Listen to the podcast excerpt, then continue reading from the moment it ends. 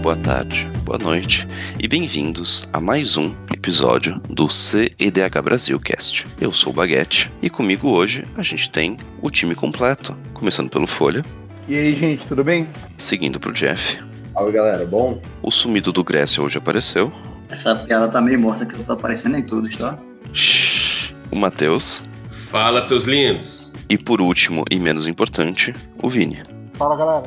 Bom, a gente, na nossa primeira temporada, já tinha feito episódios falando de cores. A gente teve um episódio falando do branco, depois um episódio falando do vermelho, como o Vini pode ser lembrado especificamente. Mas vermelho!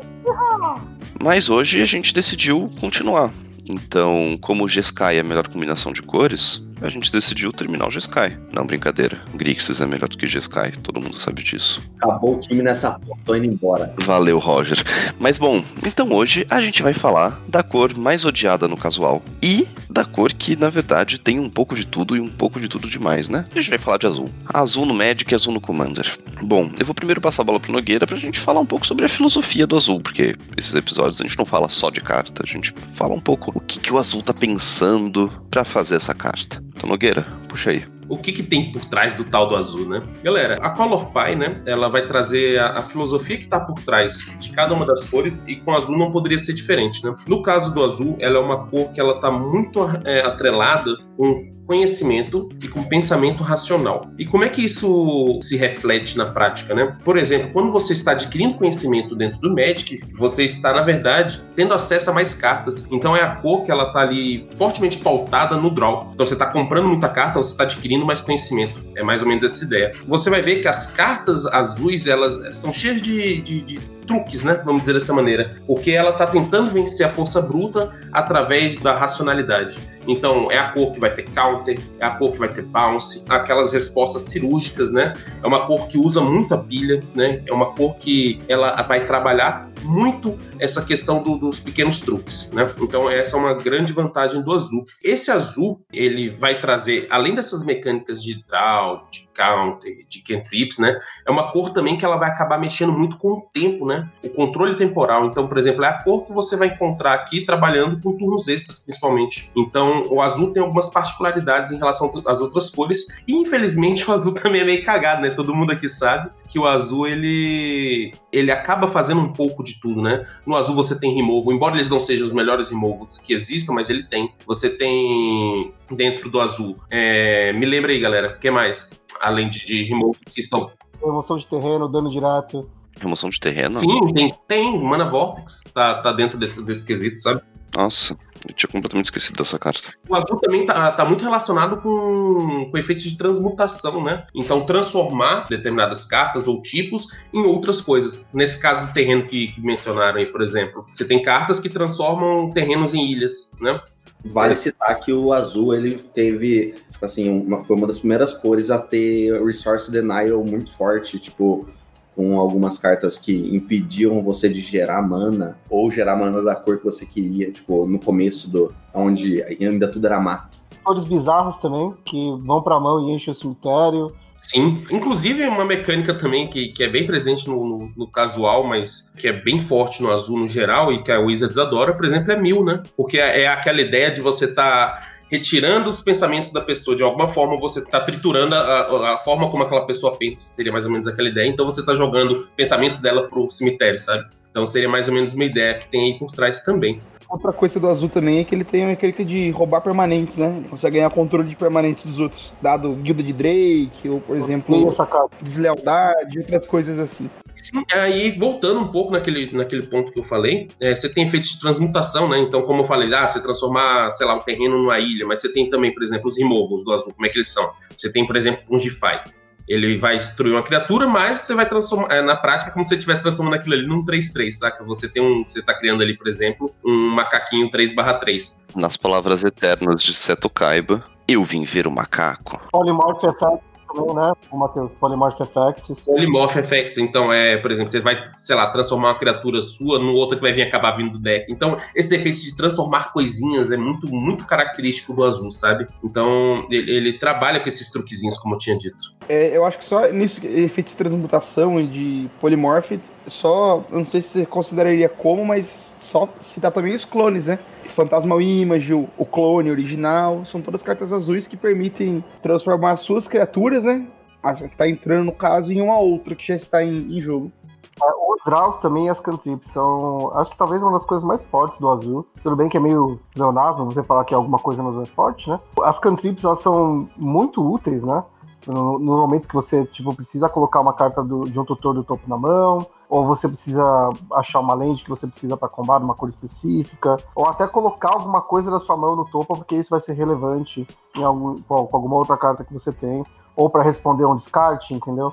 Então alguém fez uma roda da fortuna e você não quer perder teu combo, você vai lá e faz um brainstorm e coloca no topo. Né? Numa época que da draw não era tão não era pecado tanto quanto hoje, isso, isso ainda é bem verdade, tá? cartas como encantamentos que punem o oponente para ele fazer spell e te dar draw, realmente são definidoras, assim. Quantas vezes eu não estava jogando uma partida e tinha, sei lá, o estudo risco no cemitério ou uma rêmora no cemitério, e aí eu tutorava uma carta, tipo uma Breach ou qualquer outra coisa parecida, né? O Miyagi Will, só para fazer a rêmora e, e, passar o turno, para ver se eu voltava pro jogo e eventualmente acabava ganhando.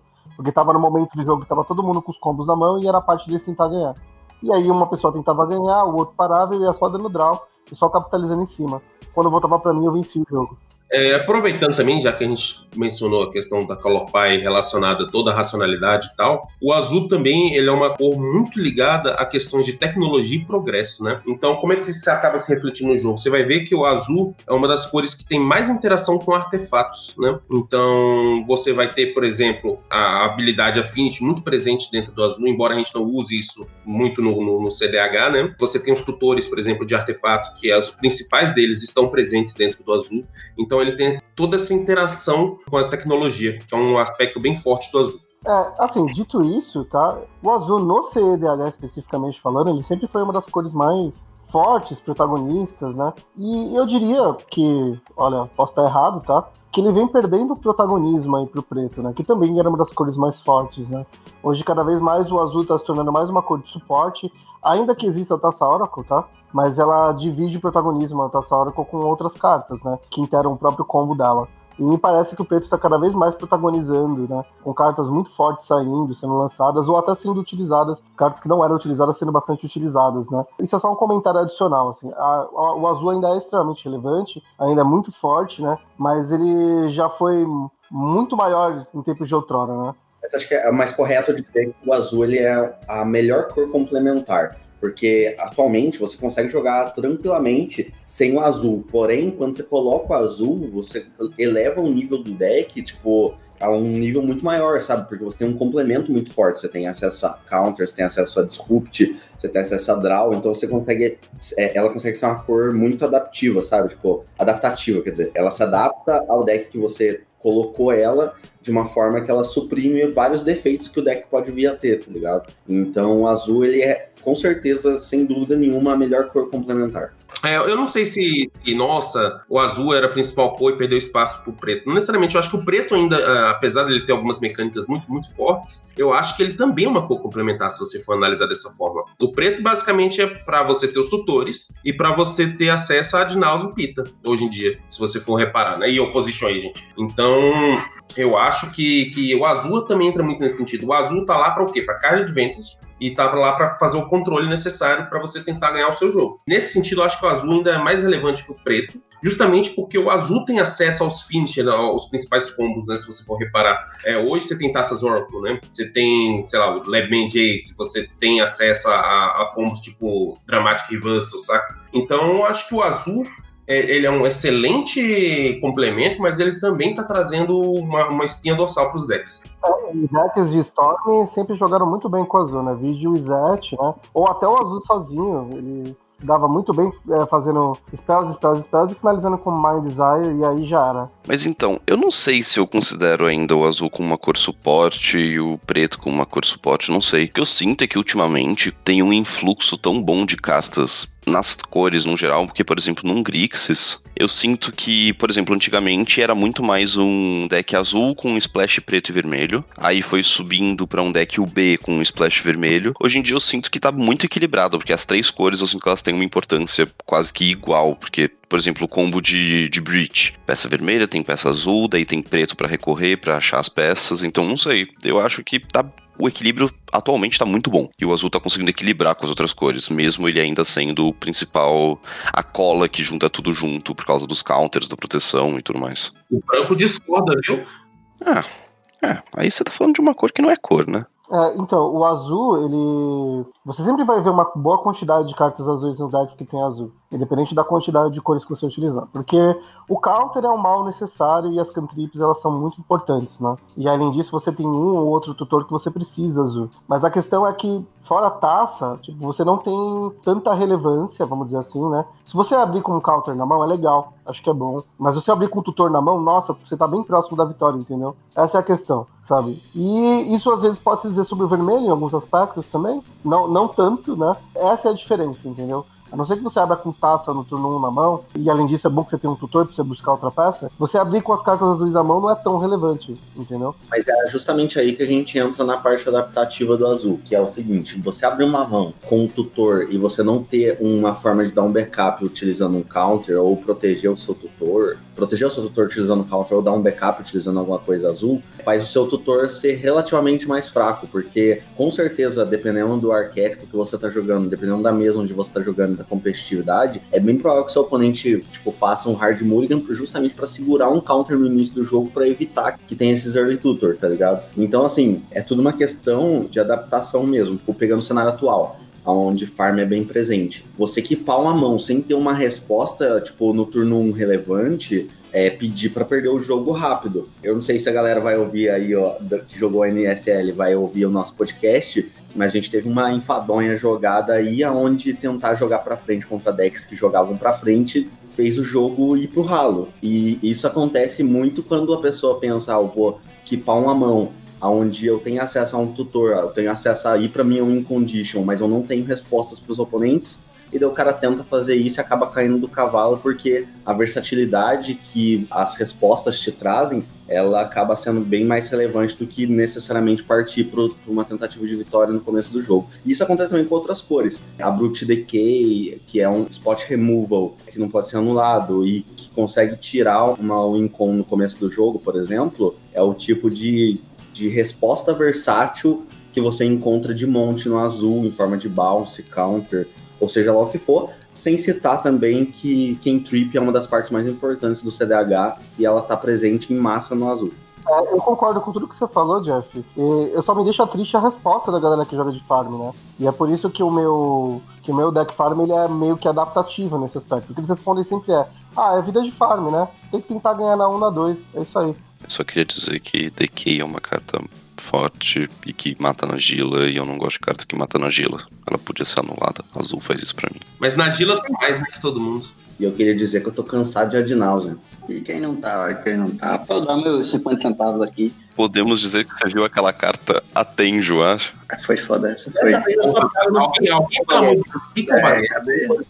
Quita ele, quita ele. Mas então, eu tô com o Jeff nessa, eu tava doido pra criticar vocês. Vocês falando, não, azul, azul é a melhor cor, preto é a melhor cor, e tipo, é, é o que foi dito, tipo, é um conjunto de fatores. Você pegar o Silas Roger, por exemplo, azul é, é uma parte integral da coisa, porque você precisa dos counters, você precisa dos tutorzinhos, você precisa dos bounces, você precisa dessa interação. Preto é uma parte integral da coisa, porque você precisa da fast mana, você precisa do consultation, você precisa do ad do pita. E vermelho, querendo ou não, também acaba sendo importante, porque você precisa da fast mana, do bridge. Então eu, eu não sei se eu não gosto hoje de colocar uma cor muito na frente na outra, porque para mim nenhuma realmente sobressai. São é mais tipo cartas que estão que definem um pouco. Então, por exemplo, vermelho vai ter bridge, azul vai ter country cantrip preto vai ter Fastman Tutor. Eu não, não gosto de botar assim, ah, preto tá melhor que azul, azul tá melhor que preto, porque todas são importantes nos decks. Não dá, nenhuma tá, tá tão para trás assim. Vermelho é que tem menos, mas assim, se você tirar Breach do deck, o deck muda completamente. Breach é uma parte integral. É, eu, eu prefiro essa discussão mais de agora que a gente tá tendo agora, de o que que cada cor oferece ao invés de tipo o que, que é melhor e o que, que fica atrás. E aí, nesse sentido, realmente, azul é um negócio que, tipo, é muito integral para todos os decks que usam azul. Você nunca vai ver pouco azul porque é, você ter o counter cedo para parar a tentativa de win de alguém é muito importante. Nesse meta atual, que tá rápido, o cara tentar resolver um ad Se você deixar, você faz o quê? Depois do ad não adianta interagir. Então você tem que tentar parar antes do naus. Seja parando a fast mana, seja parando o naus. Você precisa ter aquela interação. Não adianta olhar pro próprio umbigo, como muita gente tá querendo fazer. Homem sabe, viu? Tá deixando uma coisa aqui bem clara, tá? É, era tido, pelo menos na nossa comunidade aqui em São Paulo, que counter não era uma jogada boa, tá? O counter é um mal necessário que, tem, que a gente tem hoje no CDH. Mas assim, a, o bem da verdade é que quando você faz um counter, você fica menos dois em relação aos outros dois oponentes que não interagiram na jogada, né? Então você perde uma da tua mão, o cara perde uma carta da mão dele os outros dois ficam com, com uma mais em relação a vocês dois. Mas ela é tão necessária porque, assim, já era antes, né? Mas hoje o meta tá tão rápido que um counter é extremamente necessário nos primeiros turnos. Dito isso, eu, eu reitero, tá ligado? Tem muita gente que joga de farm prefere mil vezes ter a play pra ganhar na 1 com seus combos, com seus tutores, do que ter necessariamente um counter, ainda que não seja a forma mais correta de se jogar, né? Mas é mais importante hoje você tentar vencer logo do que você tentar parar alguém que tenta vencer logo. Porque assim, é o que você falou, né, Vini? Acaba ficando menos dois. Por mais que ficar menos dois é melhor, ainda é melhor do que perder o jogo, você dá o counter para não perder, ou sei lá, equipar uma mão só porque tem interação e não tem muita jogada, às vezes não aumenta muito sua chance de vitória. Que você talvez consiga interagir com os outros mas você não vai conseguir se jogar para frente para tentar ganhar o jogo. Só que eu concordo que eu acho que às vezes não adianta também querer só que para mãos que só tem jogada e não interage com nada, porque além de você não conseguir parar alguém, se ele for mais rápido que você, você não consegue se proteger caso alguém tenha uma interação. Então eu concordo que o pessoal às vezes dá, diminui o valor das interações nos decks que a gente tem hoje em dia. Sobre essa conta aí do, do Counter C-2, é agora que a gente vai falar que Arcane Denial é o melhor counter nesse sentido. Vocês estão prontos para essa discussão? Reitero isso, concordo plenamente. É um dos melhores, né? Já foi. Hoje em dia não mais tanto, né? Mas já foi um dos melhores, sim. Aqui em São Paulo o pessoal usava direto e os gringos não entendiam. Por que, você usa a Arcane Deny no deck? Devolver o counter que eu gastei. Sempre defenderei, só para quem não é formado em counter azul. Como já explicaram, se você dá um counter em alguém, você tá em menos um, o cara que fez a play tá em menos um, então, cumulativamente, vocês têm menos dois, considerando os outros dois jogadores. Se você der um denial, você está em zero, porque você fez menos um, mas deu um draw. O cara que tomou o counter está em mais um, e os outros dois estão em zero. Então, em vez de fazer uma play que gera mais dois de vantagem para dois oponentes, você está fazendo uma play que gera mais um de vantagem para um oponente só, com o bônus de que esse oponente foi o que teve a spell anulada. Então ele está sem mana, ele gastou o recurso dele importante, dois draws frente a perder um spell importante, compensa demais. E ele só compra no próximo turno, então você para ele no turno dele, ele não vai comprar agora, ou seja, ele não pode pegar um recurso para recuperar, e ele pode comprar um counter ou uma interação para parar o próximo play no próximo turno ainda. Excelente, cara. Só para explicar rapidinho para quem, como Grécia disse, não é formado em counter azul, o Arcane Denial é uma mágica instantânea que custa uma e uma azul. Ela é um counter, então anule a mágica alvo, e na próxima equipe, você e o jogador que teve a mágica anulada podem cada um comprar uma ou duas cartas respectivamente. Então você pode comprar uma e o oponente pode comprar duas. Eu acho que o seu draw não é obrigatório, do oponente é, né? Tem alguma coisa assim, não tem? Um dos dois obrigatórios, os dois são opcionais. É só, só levantar um de curiosidade. Ô, Grécia, explica aí o quão importante é esse draw ser opcional. Taça Oracle. A questão do draw ser opcional é porque, por exemplo, assim, muitas vezes você vai estar tá enfrentando um Hull na mesa, você vai estar tá enfrentando um Notion Thief perdeu espaço, mas serve de exemplo, Notion Thief. E aí, se o draw fosse obrigatório, com Arcane Denial você tem um Hull na mesa, você vai dar um draw, então você foi menos um mais um, você está em zero, e iria criar dois tesouros, caso o draw fosse obrigatório, porque ele ia ser obrigado a dar o draw, o Rubrit draws criando seus tesouros. O draw sendo opcional, isso não existe porque o oponente vai dizer, tipo, ó, não tô dando draw, próxima, fica sem criar tesouro. Ou, numa grande necessidade, se ele sabe que outro player tá para combar, ele pode lhe dar os tesouros. É tipo, você tá dando opção ao oponente, em vez de sempre ser bom para você. Tem o caso fringe de você não ter duas cartas no deck para comprar, que você perderia, mas eu não acho que é super relevante falar disso, não, porque assim, o único caso onde isso acontece seria com Taças Oracle e Consultation, mas assim, se deu errado e ele tá com o deck inteiro exilado, ele não volta pro game. Então, ele morrer agora ou morrer no próximo turno dele não faria diferença. É mais pro caso de Hull Breacher mesmo. Então, eu acho que agora a gente falou um pouquinho de filosofia, um pouquinho de mecânica, como é que o azul é no Commander.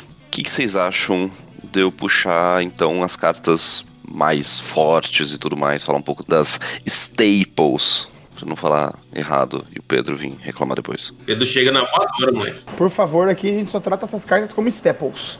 Se não for assim, eu não quero. Eu, eu, eu não quero participar do negócio. Aqui no meu gueto é staple, né? Então vamos começar. Eu acho que pelo que o azul é mais conhecido num geral. Bom, tudo bem, aqui no CDH a gente vê as outras facetas, mas de um modo geral o pessoal vê o azul como uma poça de counter. Então eu queria perguntar para vocês, antes da gente ir pra nossa listinha, na opinião de vocês, qual é o melhor e o melhor pior counter? Porque falar o pior counter, você vai puxar aquele counter 5 manas, anula criatura, obscuro que ninguém liga. Mas qual é o melhor counter? E de todos os counters que a gente ainda usa, qual é o pior deles? para cada um de vocês. Eu vou puxar o Folha falando primeiro. Atualmente, acho que um pouco difícil, mas eu diria que o melhor counter, para mim, dos relevantes pelo menos, ou a Full ou o Misstep. A Full, principalmente por conta da versatilidade e de ser free. Atualmente, as plays são. A ideia é fazer mana e fazer um payoff depois. E às vezes a mana é contada para você conseguir fazer o payoff. Então você conseguir interagir de graça, então tanto a Full quanto o Misstep, sendo que a apesar de você ter necessidade de outra carta, pega qualquer CMC e o Misstep é uma carta só, mas só pega CMC1.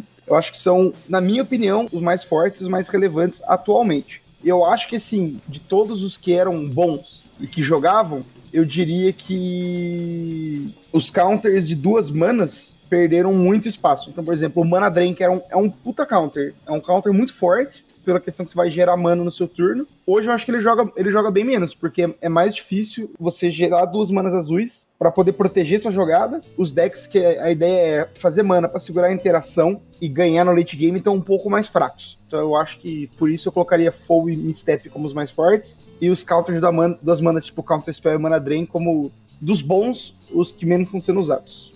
Bom, eu corroboro com o que o Folha disse. E o que para mim o mais forte hoje é o Mental Misstep sem dúvidas, assim.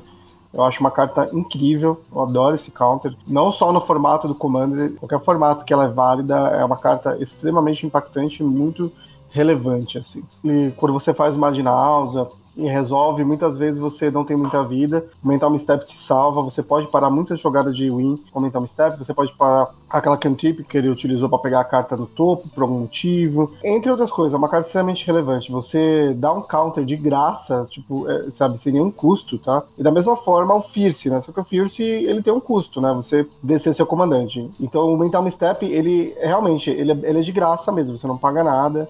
Você não tem que exilar nada sabe? Tipo, é uma carta, tudo bem, você paga dois de vida, só que você tem 40, então dane-se, entendeu? É um, é um counter de graça. É maravilhosa, cara. Eu ia falar Fist Guardianship, mas o Vini é intrusão, né? Cara, eu acho que vale mencionar outra cartinha aqui, que ela, desde que ela surgiu, ela tá presente dentro dos decks CDH, e é difícil as pessoas cortarem ela, viu? Apesar de não ser um counter free, é um counter muito, muito versátil, assim, que é o Swan Song.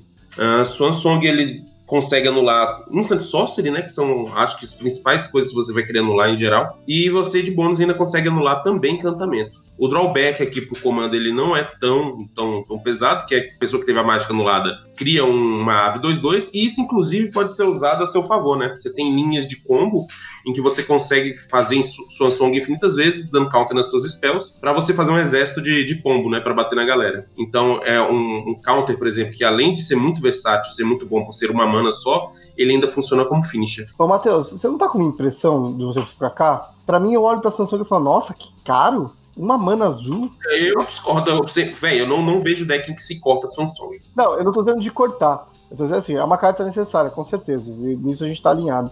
Mas antigamente eu falava, nossa, uma mana baratinho, Samsung entra, né? Hoje eu olho pra ele, nossa, que caro, né? Eu acho que pela quantidade de, de free counters que surgiu, eu fiquei com essa impressão. Essa sensação que eu tenho com os counters de duas manas, saca? Mana Drain antigamente entrava tudo quanto era deck, praticamente. Hoje é difícil você botar um Mana Drain, sabe? Não é em qualquer deck que você usa, não. Só se você for abusar muito dele como ramp, praticamente. Porque como counter ele já, já, já é bem ultrapassado. Se você comparar, por exemplo, com esses counters de que na prática custam zero manas ou custam uma mana.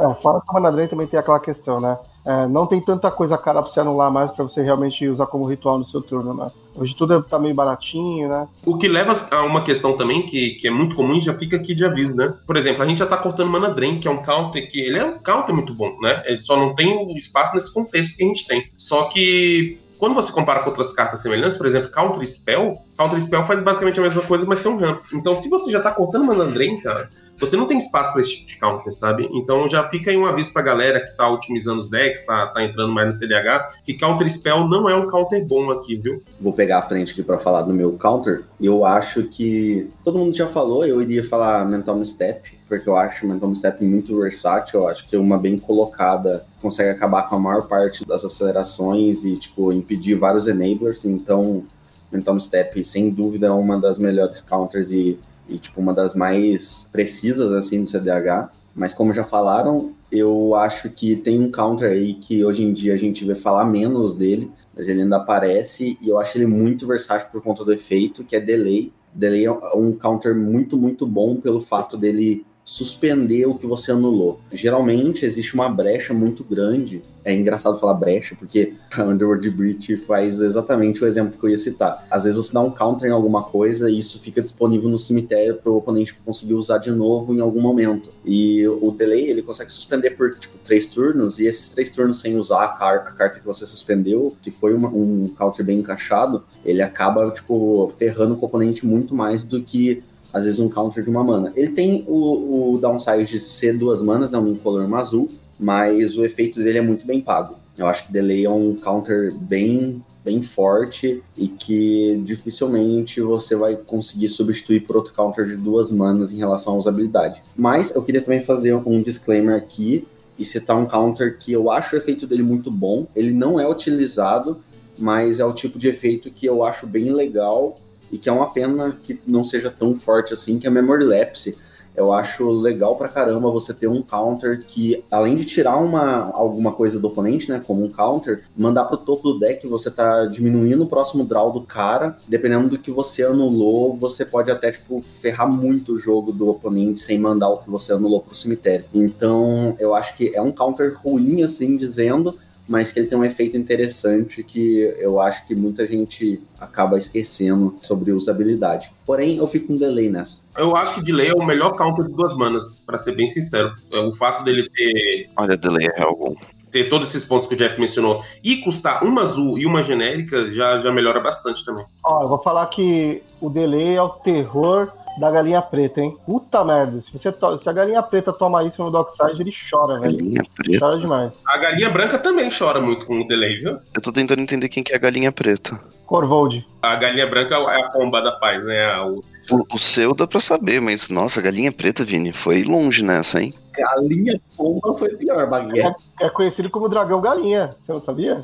Não. Corvold dragão galinha. Não. Cinco liro. Não. Eu só queria dizer que a melhor parte do delay é o nome italiano dele, porque ele chama ritardo. Aí você tá retardando o oponente.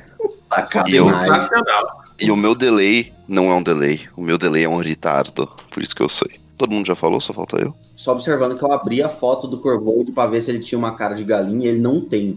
Então eu não, não entendi tem. a piada. Ele eu parece uma galinha sim, ele parece muito uma galinha. dragãozão foda. O Grécia tá já falou do counter dele? Não, fala aí, Grécia, é nóis. Tá, então eu falo Grécia depois falo eu. É, no meu caso, eu vou defender Mistep também, como todos. Mistep, é, ele só seria possível jogar em quatro formatos.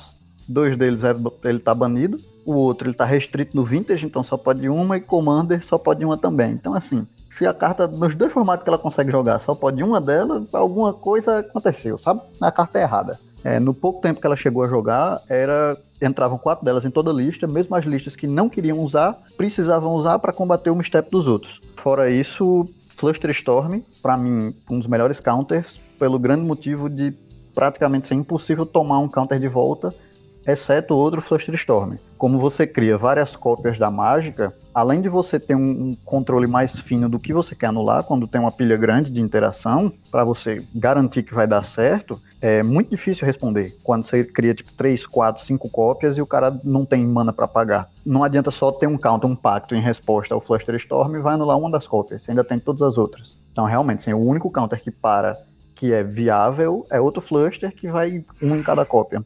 De pior, eu gosto de lei. Acho que um dos counters que eu não sou super fã, mas acaba sendo usado, é Miscast. Miscast, eu, eu sou muito dividido com tanto Miscast quanto Spell Pierce, porque eles fazem o que você quer, mas eles sempre são aquele slot que fica, fica duvidoso, sabe? Porque custa um de mana, beleza. Quase sempre anula, mas esse quase sempre não é sempre. E, e às vezes faz uma diferença enorme ao ponto que você tem um counter de, de dois de mana talvez compensasse. É, é difícil. Eu não digo que ele é o pior, mas ele, ele é o que consegue gerar mais discussão se vale a pena ou não. Esses dois, tanto Pierce quanto Miscast apesar de serem bons, você tem que ver se seu deck realmente quer eles ou se quer outra coisa. Bom, agora eu acho que só falta eu falar, mas eu vou falar que o melhor counter que tem, ou pelo menos um dos melhores na minha opinião, e o Folha vai concordar comigo, é Gutural Response. Não, pera, cor errada. Mas agora falando sério, na minha opinião, os counters, tipo, mais fortes. Mistep, não dá para falar nada contra Mistep. É, mana Firexiana é uma mecânica errada. E a gente vai falar de mais uma carta com Mana Firexiana ainda. Mana Firexiana é errado, ponto. Mas eu gosto muito de Dovin's Veto, por ter aquela cláusulazinha de não poder ser anulado. Eu gosto bastante das duas forces, então Will e Negation, porque é simplesmente aquele ha, gotcha. Mas é, eu não sei para qual que eu daria o meu título de melhor counter. Eu acho que eu teria que ir de Fierce, porque Fierce simplesmente deu uma puta, uma puta ajuda pra Nagila, que é o deck que eu mais jogo. Você ter um counter de graça só de ter feito ela na 1 é realmente muito bom. E de melhor pior, eu vou fazer, vou pra um lado que nenhum de vocês foi, que eu vou de Pacto. Porque pacto é legal, zero manas, counterou. Mas quantas vezes o pacto só não fica parado na sua mão porque você não pode usar, porque você perde na volta se você usar. Só perde. Quantas vezes eu não vi alguém perder porque o Folha deu um bounce num mana rock, ou coisa assim. Eu gosto de pacto, é uma boa carta, reprintou agora. Mas ainda assim, ah, eu vou, vou mudar meu voto aqui, que Pacto é o pior counter também. Fui convencido. É, eu queria falar um pouco sobre o Pacto, tá? E depois fazer uma menção honrosa. Eu acho que o Pacto se tornou muito mais relevante depois da ascensão da Breach, tá? Ele era um counter bom, mas ele era, ele era importante, assim, em decks mais all-in, que iam a Ginausa e tal, e não ia, não ia em definitivamente decks control, né? Tanto que eu sempre estranhava na liga, quando alguém aparecia com deck control, um deck que gostava muito de interagir na pilha, tinha um pacto na lista. Né? Por que você tá usando isso? É, o pacto é legal quando tem um Yag no cemitério, né? Sei lá. Mas o fato de você poder usar diversas vezes e acumular dívida na Brit tornou ele definitivamente mais relevante. Assim. E eu queria fazer uma menção honrosa até, falar de Reb Pyro aqui. Parece meme, mas não é. É por que, que o Reb Pyro é tão forte assim? Vini, tão... Vini, episódio é duas dúvidas. É, então, eu falei de meme do, do Guardiante do, do Gutrol Response, porque o Folha já tomou counter disso, eu, mas eu, ainda é azul. Eu, eu, vou chegar lá, vou chegar lá, tá? O cara quer trazer a ascensão do vermelho pra porra do episódio. Por que, por que, que Reb e Pyro sempre são cartas que são, você vê constantemente nas listas, né? Apesar de ter tantos counters azuis tão bons, né? Quando você tem o Grixis, quando você tem. Porque, essas, porque o azul realmente é muito forte, cara. Então, a versatilidade que essas cartas trazem para o azul ser tão forte, tão importante no CIDH, torna essas cartas absolut, absolutamente necessárias aí. E aí, algum, alguns dos alvos que você pode pensar, taça com uma mana você anula, destrói, os encantamentos rema, do rístico, entre outros combos, entendeu? Responder um próprio counter, entendeu? Então essas cartas são importantes justamente porque o azul é muito forte. Tipo, é, não era pra falar só sobre os azuis, porque senão eu ia citar Tibalt Trigger como a pior, porque a Tibalt Trigger é um inferno, cara, é uma merda. Não, não, foi só não, é, Vini, Vini viajou aí, velho.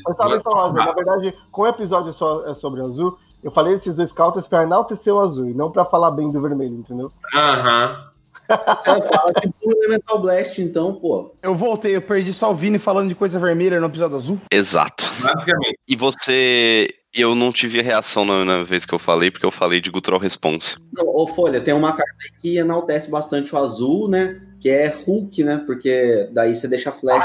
Exatamente, cara. E, e daí flash, flash azul, cara. Ah, mano, como vocês são, né? Como vocês são, né? Olha lá. Só tem babaca nesse cast, né, gente? Meu Deus do céu. O World Warrior e, e Animate Dead, mano, enaltece o azul também, porque daí você força o oponente a cagar um counter na hora você não fazer um combo merda de 20 peças. Nossa, que babaca, velho, que babaca. Meu Deus do céu. Mano, mano o Heavy e o Pyre são umas cartas que tá escrito que só destrói azul, cara. Não deveriam ter essa carta, não, não deveria existir. Ah, da mesma forma que o próprio encantamento verde, qual que é o nome? O, o encantamento verde que o cara. Lifeline? Gera... Life não, Force? Não, o encantamento uma mana verde que gera uma mana na, pra cada. Carpet of Flowers. Carpete. Ah, tá. Eu então, tava pensando no encantamento verde que countera alguma coisa também. preta. É, é, uma carta que ela. Que, tipo assim, mano, se você parar pra pensar, por que, que tá usando uma carta, tá ligado? Que, que tipo, vai dar mana, só, vai, vai gerar mana pra você só se o cara usar ilha. Porque o azul é tão forte que você vê ele constantemente no meta. Na época você via ainda mais, né? Mas mesmo assim, cara, nossa. Então é isso que eu tô querendo dizer. O azul é. Eu vou sair daqui vou pôr um círculo de proteção azul no Techar. Máquina demais. eu tô feliz que eu consegui convencer o Grécia de alguma coisa falando de Magic. Eu falei do pacto, Grécia ou. Gente, é... acho que vale, vale, mencionar dois counters que ninguém falou. Você tem Dispel e você tem Draw in the Lock. Acho que vale pelo menos a menção, né? Ah, não, sim, com certeza. Dispel é top, top 5. Vai. Top 5 fácil. Gosto de Dispel. Dispel não tem o problema que Spell Pierce Miscast tem. Você usa o Dispel, você tá feliz. Ele faz o que você quer. Gosto de Dispel. Gosto de Dispel, tenho ele em francês. Ah, que Miscast, inclusive, viu? Eu, eu, prefiro no lugar de, de Miscast do que Spell Pierce também, viu? Eu gosto de Dispel também. Foi um, o primeiro counter que eu fiz questão absoluta de ter ele foil, porque eu usava tanto a minha Dispel que ela ficou, tipo, Damage Plus. Então, realmente, eu gosto muito de Dispel. E a segunda carta que eu acho que vale mencionar aqui também, que a gente não mencionou, que ela também tem um splashzinho, né? Pra, no caso para preta, é Draw in the Lock, que é um counter de duas manas na prática, né? Que ela depende do cemitério do oponente, mas além de ser um counter, o que eu acho que é muito interessante por ser versátil, é que ela também é um removal de criatura. Então eu acho que, que vale a menção, vale ela estar tá nessa listinha aqui. Bom, agora que a gente terminou de falar de counter, passamos por quase todos os relevantes, então agora com Nogueira complementando no finalzinho, dispelzinho bonito, a gente pode pular para a próxima força do azul, que é controle de, de, de, mão, né? Card Advantage. Como? Comprando cartinhas, repondo cartinhas, dando scry, fazendo o que? Cantrip. Então vamos lá, Cantrips, Draws e Wheels. Essa é bem simples, porque são menos do que os Draws, mas nem por isso são menos eficazes. A mais forte, na minha opinião, simplesmente eu vou começar aqui, pum, porque mana firexiana é um negócio retardado. Então vamos de probe. Grécia, fala de probe, por favor. Tá. Probe custa zero. Você, dois de vida é praticamente irrelevante. Não tem card cost, porque você usa uma carta e dá draw.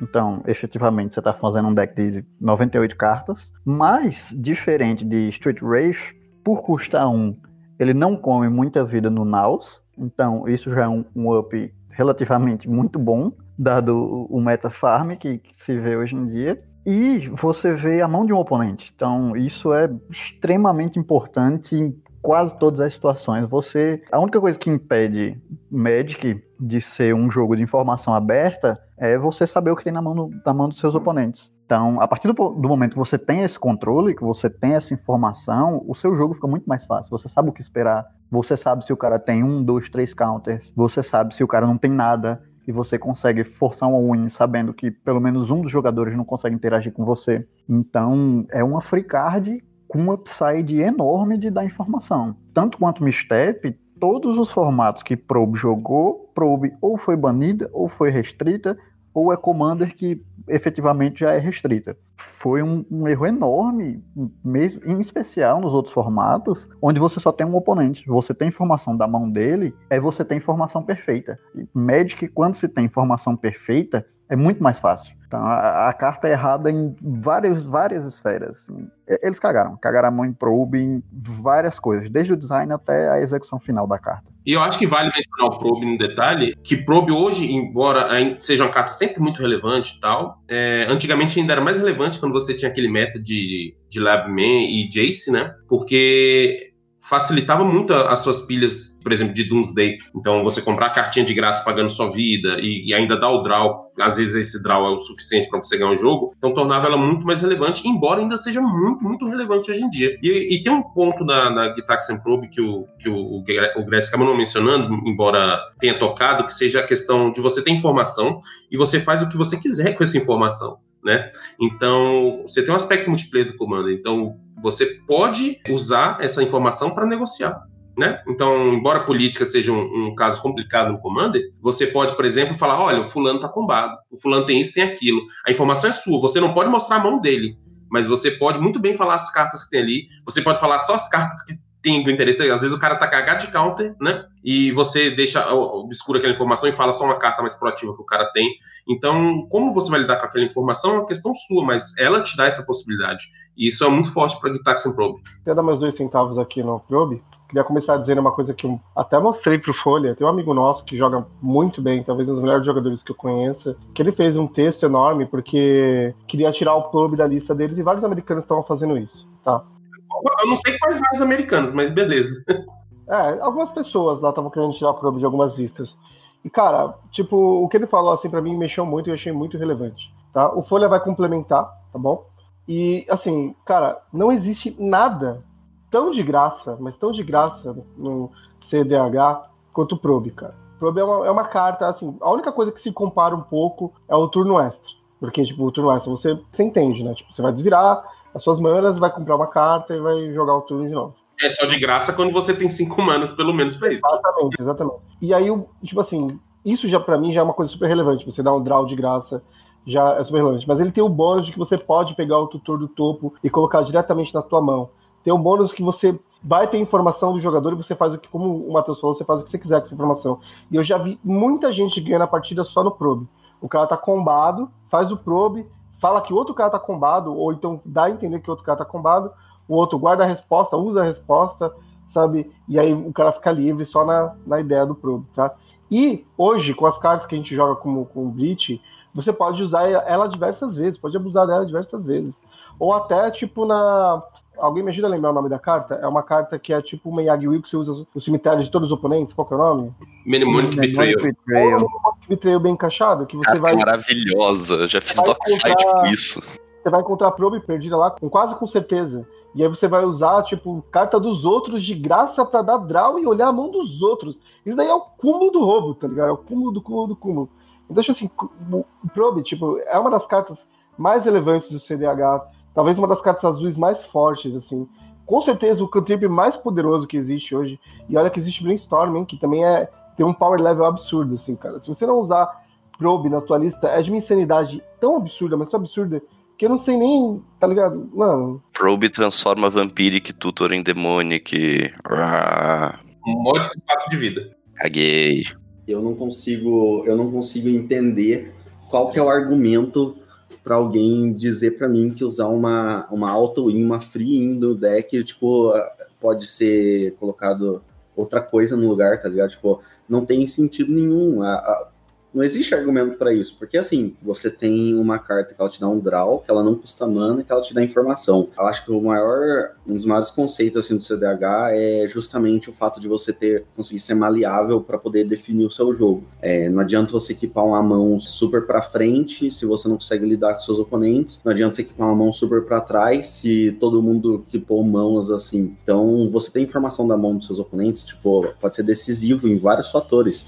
E a Probe, ela tem a vantagem de você fazer isso no turno 1 sem precisar se preocupar se você comprou uma mana certa ou não. Você pode abrir uma mão só com carta, tipo, sei lá, que gera mana preta. Se você tiver uma Probe na mão, você usa ela e pronto. Você consegue dar o seu draw normalmente, você consegue olhar a mão do seu oponente normalmente. Ela tem um espaço gigantesco para exploit. Você consegue, como você falou, com Breach, você consegue, tipo, praticamente paga dois de vida e compra uma carta. Então, tipo assim, é, não tem por que não colocar probe no deck, fora que se o argumento fosse, ah, é porque daí você coloca mais plays no seu deck. Cara, se o seu deck tem 100 cartas e precisa de mais uma play, que você precisa tirar uma free card dele, é porque seu deck tem um problema. Não é porque você precisa pôr mais uma play, tá ligado? O conceito do CDH sempre foi ser compacto, e daí você quer tirar uma carta que ela é free no deck pra poder colocar uma play, que play que é essa, tá ligado?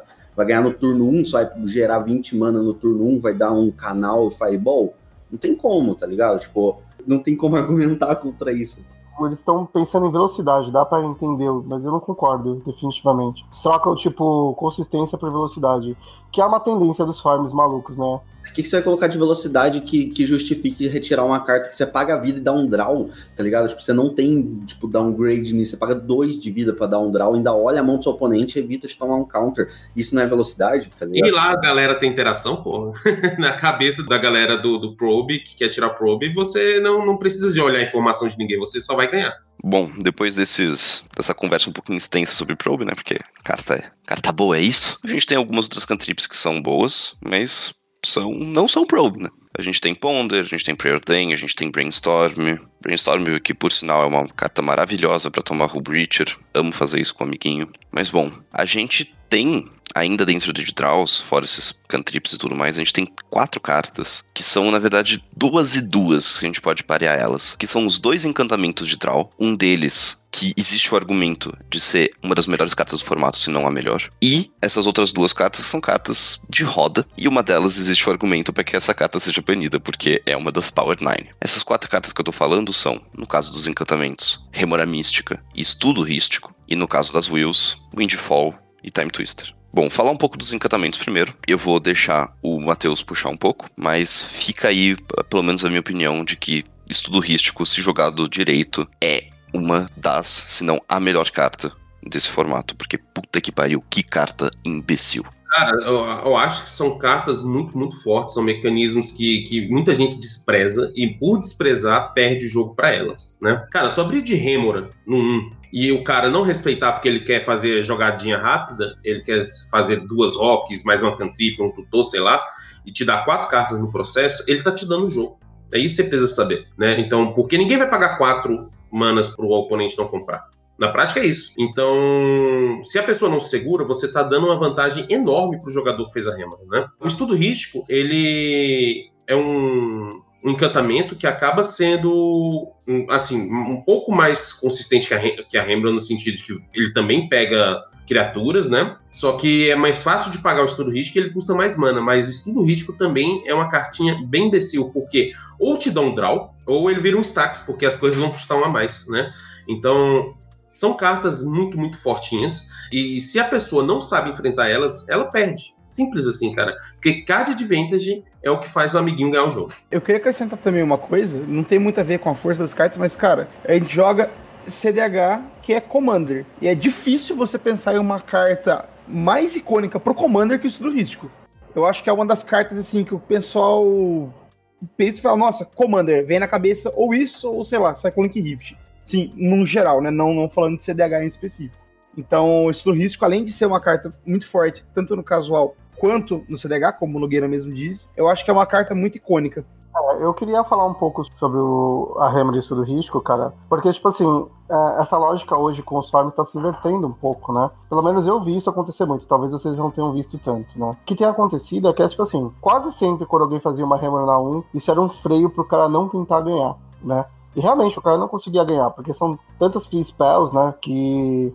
Tipo, os counters, né? Que às vezes o cara não tem o que fazer, né? Tipo, meu, Tipo, o cara não vai conseguir passar por cima de um counter que eu comprar aqui. Só que hoje os farms eles estão tão rápidos que eles conseguem vencer em cima de Remo e risco, tá? Não é sempre, mas a quantidade de vezes torna isso uma algo possível já, sabe? Tipo, chega um momento ali que, cara, o cara, sei lá, ele revelou uma um counter numa numa Jessica's Will e ele vai jogar com esse counter exilado o tempo todo e vai ficar difícil, sabe? Ah, Vini, eu acho que beleza, é, é dá para vencer, dá, mas eu acho que é uma jogada muito ruim tu tentar estormar em cima de uma coisa dessa, sabe? Porque a chance discordo. de falhar é muito alta. Não, não discordo, entendeu? Mas o fato de ela ser possível hoje tá tornando cada vez mais comum, assim. Não que eu concorde, tá? Mas isso, de fato, é um, é um fenômeno que tá acontecendo. Bom, agora que a gente falou do, estudinho, bonito, carta formosa, stacks azul, maravilhoso. A gente pode falar então de Time Twister e de Windfall. As cartas duas sorceries, mas duas custando a mesma coisa, duas e uma azul. E Time Twister sendo babaquinha, simplesmente uma Power 9. É a única Power 9 válida no Commander, o resto é banido. E tem gente que acha que ela deveria se juntar às amiguinhas dela. Bom, Time Twister é o quê? Você faz com que todos os jogadores embaralhem o cemitério no deck, a mão no deck e cumpre 7. Você recomeça o jogo, basicamente. Então, você conseguindo puxar isso cedo, eu já vi isso caindo na 1 e não é difícil. Você basicamente faz todo mundo tomar um mulligan forçado e pode cagar com gameplay de todos. Além de ser uma carta de recursão maravilhosa, existem loops infinitos feitos com isso. Time Twister é simplesmente muito bom se alguém quiser elaborar um pouco mais em cima disso. O que eu queria dizer é sobre as rodas, tanto Time Twister quanto a irmãzinha dela, que não é Power 9 Windfall, que todo mundo, que é o mesmo custo, todo mundo descarta a mão e compra igual a maior quantidade de cartas descartada. É, eu queria dizer que eu acho que são planos de jogo bom. Essas cartas podem ser consideradas planos de jogo. Você pode tanto, se você estiver, claro, começando ali ou sendo um dos primeiros a jogar você abrir uma mão para fazer uma roda na 1 ou muita fast mana e uma roda na 2 é um plano de jogo para você encher sua mão de gás de novo. Pode ser uma, um disrupt, que você muliga os seus oponentes e não dá para eles muligarem depois da roda. Então, se a mão vier ruim, vai ficar ruim. Já, vários jogos já tomei roda e vieram mãos injogáveis, não, não teve o que eu fazer, só fiquei assistindo o jogo. Pode ser, de certa forma, um plano de jogo de stacks, entre aspas, se você combinar com efeitos tipo Rubricher e Narset, que vão impedir que os seus oponentes comprem carta, então pode ser um plano de jogo. Você fazer uma peça dessa e rodar a mão para todo mundo ficar sem carta e só você ter carta. E o Breach é você ter carta e mana ainda por cima. Eu queria ressaltar também que o, uma coisa que o Baguette falou é que, cara, Time Twister é uma roda bem diferente das outras, porque ela embaralha as coisas e ela se mantém no cemitério. Então, isso que o Baguette falou, você pode fazer loops Time Twister. Se você conseguir comprar o deck inteiro e tiver uma carta que volta algo do grave pra mão, você consegue castar o seu deck inteiro infinitas vezes. Porque você pode castar o que você quiser, fazer o Time Twister, embaralha tudo, compra o deck de novo, volta o Twister pra mão, conjura outra vez e assim vai. Eu acho que talvez não sejam. São rodas, então são de certa forma, card de vintage. Podem não ser as melhores cartas do formato, mas são cartas muito fortes. E o Time Twister, principalmente, porque possibilita, ele abre linhas diferentes para você, que você pode gastar menos slots com cartas mortas, dado que você pode jogar seu deck inteiro infinitas vezes. Bom, eu concordo bem com o que o Folha falou. Acho que é uma análise bem, bem relevante. Eu acho, galera, é, sobre esse tópico de cantrips, rodas, draws, né? Teve um vídeo que saiu no YouTube há pouco tempo, né? No, no, no canal do CDH Brasil, que ele fala especificamente sobre esse tópico, né? É o Deco ele falando sobre organizando uma tier list de Desse, desses efeitos. E eu acho que é um, um vídeo muito esclarecedor para a galera. Eu acho que pode trazer muita informação. Então, se quiser dar uma aprofundada nesse tópico, dá uma olhada lá no vídeo. Não esquece, não, beleza? E o Vini queria falar que não é tão bom. Então, Vini, se quiser falar, eu acho legal ter o opinião também. Ah, definitivamente Time Twister é forte, eu concordo com isso, mas eu não acho que ao ponto de ser banida ou algo do tipo, assim. Não, a questão do banido dela é outra, Vini. Olha a barreira A questão do banido dela é a barreira financeira, ela ser uma Power 9 e ela custar 10 mil reais. Não, beleza, eu achei que você tava... Não, não, 10 mil, ela tá custando 30. Olha que bom. Eu achei que você estava se referindo ao poder dela, né? Não, mas assim, eu, eu acho não, que não. Mais o ban dela não seria um ban por power level apenas. Tipo, ela é uma carta forte, mas o pessoal que pede ban dela é porque ela é uma quase uma não carta, porque quantos Time Twisters de verdade você já viu na sua frente numa mesa? É, sim, você tem razão. É, então, eu vi um. Eu dar mais dois centavos sobre o Time Twister é, tipo, hoje, é, em algum momento, tudo isso que o Folha falou era realmente, pô, muito relevante, principalmente, sei lá, os decks que eu jogava tal é, os Izets, eles, mano, também isso era muito relevante. A play dava errado, embaralhava e vamos de novo. Só que hoje os decks querem o seu cemitério lá, entendeu? Então ela, ela é importante como uma roda, tipo, você fazer com o Brit e tal. Mas o que você quer é fazer a Brit e a sua Brit ter seu cemitério lá pra você usar a Brit, entendeu? Então, sim. E é nisso que o Time Twister é bom, porque você tira o cemitério de quem quer ter ele lá. Sim, ele, eu, eu ia chegar nisso. Ele, ele pode tirar o cemitério de quem quer ele lá. Mas às vezes você também tá jogando de Breach e você quer ter o cemitério lá, você entende? Onde eu quero chegar? Então, tipo assim, ela é boa. Ela vai estar definitivamente em todos os decks, entendeu? Mas quantas vezes você compra uma Time Twister e você fala, caralho, meu cemitério tá tão bonito, só vou usar se eu realmente tiver que usar, entendeu? E aí você guarda a carta. Eu acho que a Time Twister, eu concordo com o que você falou, mas eu acho que entra naquela mesma discussão que a gente tava tendo agora há pouco. Se você pegar a Time Twister e colocar ela sempre, tipo, no, no ambiente onde tá sempre o mesmo, os mesmos decks, o mesmo método de farm, beleza, você tem essa situação. Mas, cara, na maioria, tipo assim, esmagadora das vezes, você não vai estar tá enfrentando isso, a não ser que você esteja num campeonato. Mesmo que você esteja, tipo, a Time Twister é, é, tipo, não existe um motivo para você não querer usar, mesmo que seu cemitério esteja bonito, tá ligado? Porque ela abre espaço para tanto exploit bizarro, cara, mas tanto exploit bizarro. Só o fato de você estar tá com, tipo assim, uma carta na mão, faz uma Time Twister, compra tudo, ainda volta as coisas do Grave pro deck, é, abre espaço para muita coisa estranha e bizarra que você consegue fazer depois disso, tá ligado?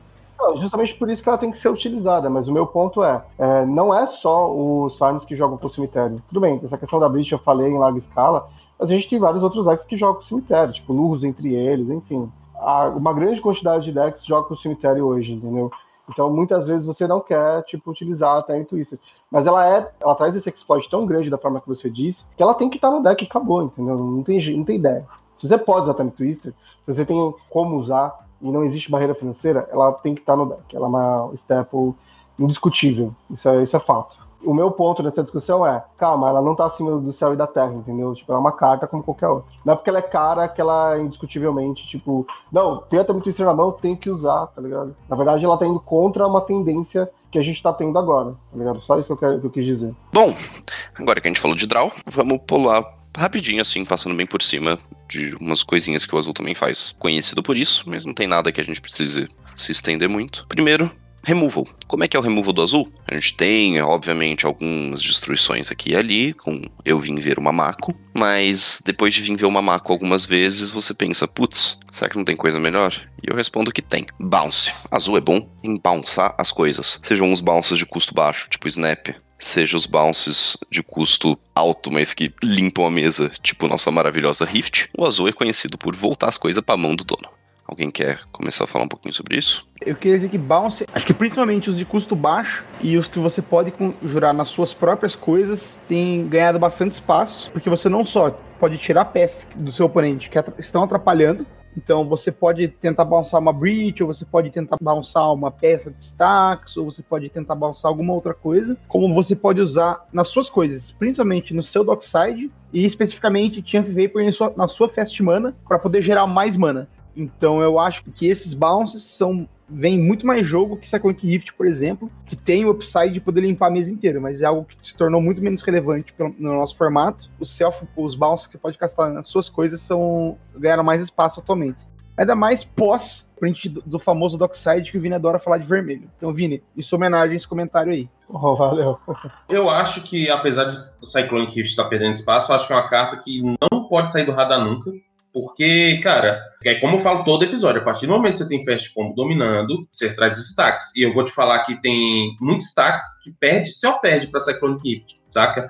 Então, se você não tem essa opção, o, o você entrega, você só, só vai ver o pessoal jogando e você não faz nada. Esses tempos mesmo eu joguei de, de Silas Rograk, tá? Eu, tava, eu joguei no stream, inclusive. Cara, desceu uma peça de stacks, o deck já ficou ruim. Desceram duas, eu olhava e era impossível eu voltar pro jogo. Era impossível. Duas, duas peças, porque eu tinha que ter dois removals, e, eu, e, os deck, e o deck, por exemplo, roda pouco, né? Os removals que eu tinha, no caso, são bounce, eles são temporários. Então, não adianta nada eu tentar remover uma coisa e, e, e depois torcer para alguém remover a outra. Não, eu tinha que esperar para a situação de jogo ficar adequada, sabe? É, eu não tinha nada definitivo. Se eu bounçasse, a pessoa só fazia de novo.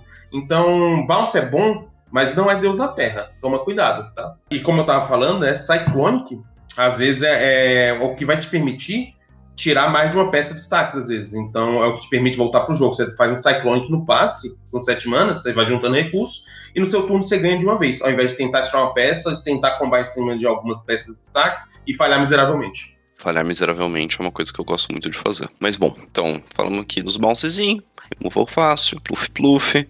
Lembrando que tem gente que usa of Vapor pra stormar, porque você consegue bounçar os seus rocks, castar eles de novo e fazer, fazer coisas erradas. A gente vai agora para um negócio que Calma. pra gente. Oi? Calma, tem mais um. Eu queria mencionar um, um bounce aqui é que vocês não, não trataram dele. Tem um bounce que ele funciona como finisher também, só para lembrar, viu?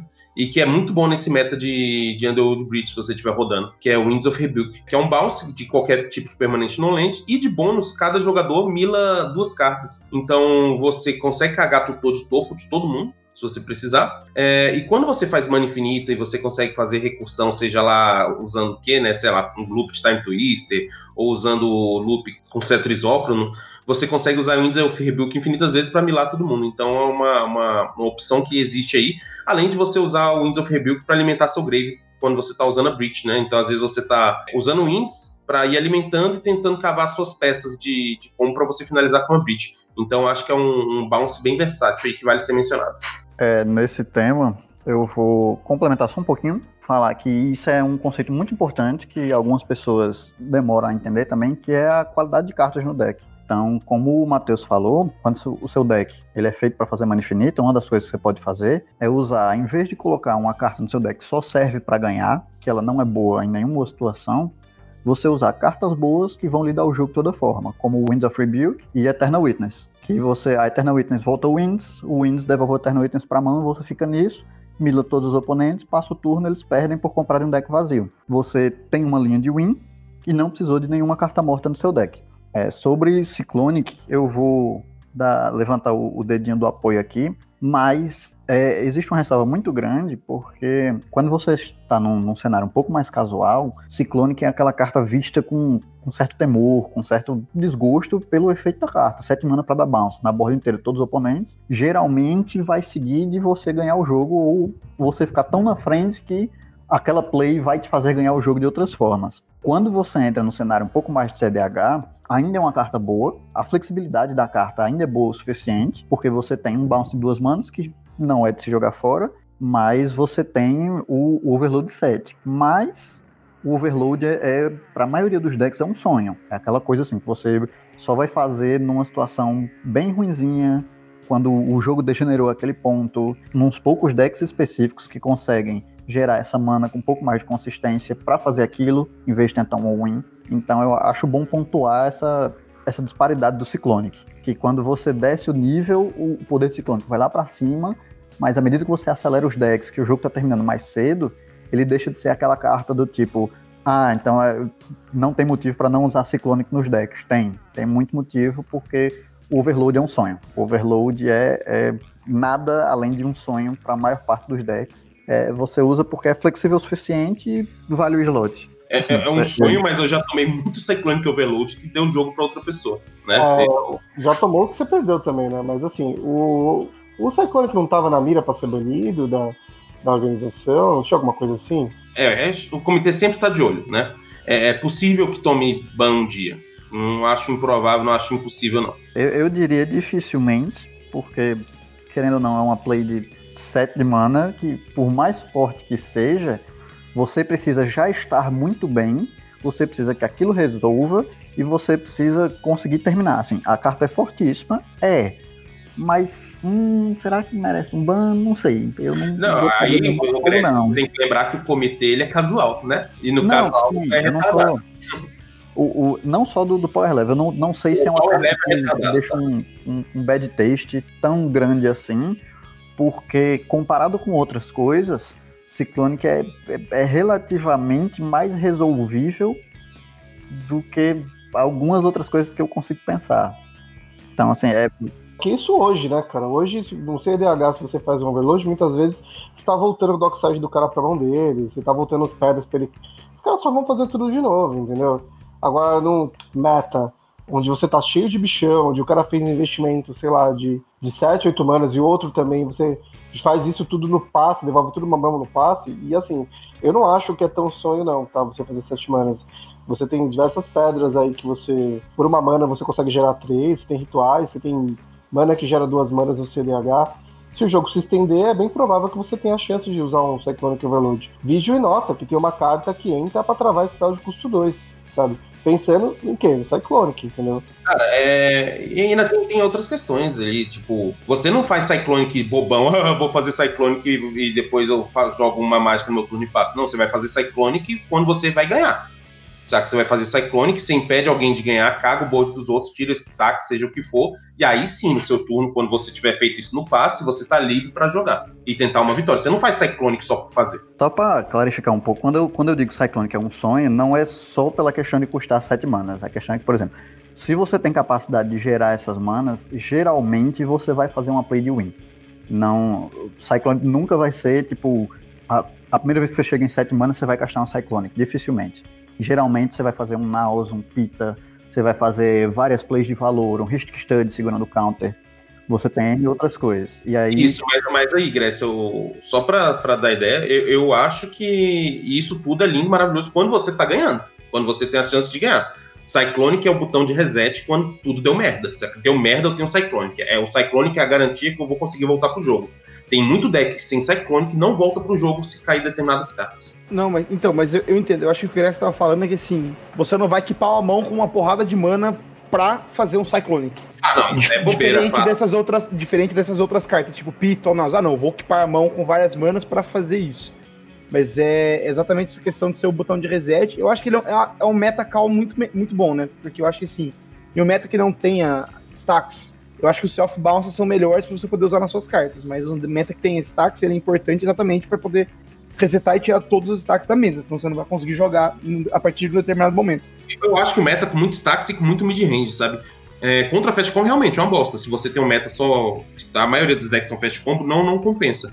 Mas a partir do momento que você tem ali uma quantidade boa de stacks, uma quantidade boa de mid-range que está tentando fazer valor na board, eu acho que é uma carta que, que deve ser inclusa nos decks, sabe? Essa carta deve ser um terror no casual, deve ser um terror, velho. Eu vou só deixar aquela outra ressalva. Eu, eu falo essas coisas de Cyclonic Rift, mas assim, onde eu jogo tem um Winota, eu nunca tiraria Rift do meu deck, jogo de Temur Piratas, então eu gero mana suficiente e já ganhei um jogo que eu precisava de 19 de mana para consegui ganhar e foi justamente por causa do Cyclonic.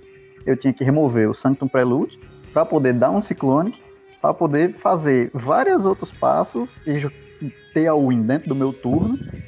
E sendo que, tipo, não adiantava fazer metade disso, porque se eu só resolver, se eu só desse bounce depois desse Cyclonic, eu passava o turno, o próximo jogador podia combar, ou então, se ele não combasse, a Winota descia tudo de volta. Então, assim, como, como já comentaram, você tem que ver muito bem em que momento você tá dando esse Cyclonic e se garantir que vai dar certo. Porque várias vezes, se der errado, você vai estar tá entregando de bandeja essa win para alguém. Cara, só para entender o poder do azul, né? O Cyclonic, das cartas que tem habilidade de overload, é a mais forte, cara. Não tem nem comparação.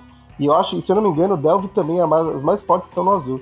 Pra você ver como que, sabe, até o Storm também o azul é muito quebrado, velho. O pessoal, tipo, perde a mão quando cria as cartas com azul, velho. Bom, agora, passando de um negócio que eu acho muito legal, que são os bounces, vamos passar para um negócio que, no nosso formato, existe, existe. Não é tão presente, não é tão relevante, mas é um motivo de rage de muito casual, que é turno extra. Se tem uma coisa que o pessoal não gosta é ver o outro jogar três turnos em vez de passar para ele. Turno extra é um negócio extremamente específico. Vai jogar em decks que tenham interações com isso. Então, Edric, Yuriko, que você consegue ciclar e achar os turnos de novo. Kefnet. Kefnet Turns também. E esse... também, né? tem o Taigan. E, tipo, são os decks que são focados nisso. Não são cartas que vão aparecer em um deck por ter azul, são cartas que vão aparecer em decks que joguem com essa mecânica. E apenas nesses decks. Então a gente separou aqui cinco turnos extras aqui. Três deles são iguais, ou quase iguais, por uma leve definição no texto, que são os de 5 manas que ficam no seu cemitério, Time Warp, Temporal Manipulation e Capture of Jinzao. A diferença leve é que o Manipulation, ele é você que leva o turno extra, e os outros dois é o jogador alvo. Então, uma redireção pode mudar isso aí. E os outros dois, que são agora diferentes, são Nexus of Fate, que é o que volta para dentro do deck e que permite os loops quando ele é castado carta que foi banida no T2 na época. Uma boa carta. E por último, um que é menos relevante que esses todos, mas que é divertidinho de falar, que é o que comba com o Kefnet, na maioria das vezes. Que é o com Milagre, Temporal Mastery. Temporal Master. Ele custa 7 manas, mas custa 2 se for fazendo milagre. E revelando ele com o Kefnet, você compra ah, milagre, tá, tá, tá, tá, tá, turnos extras. Bom,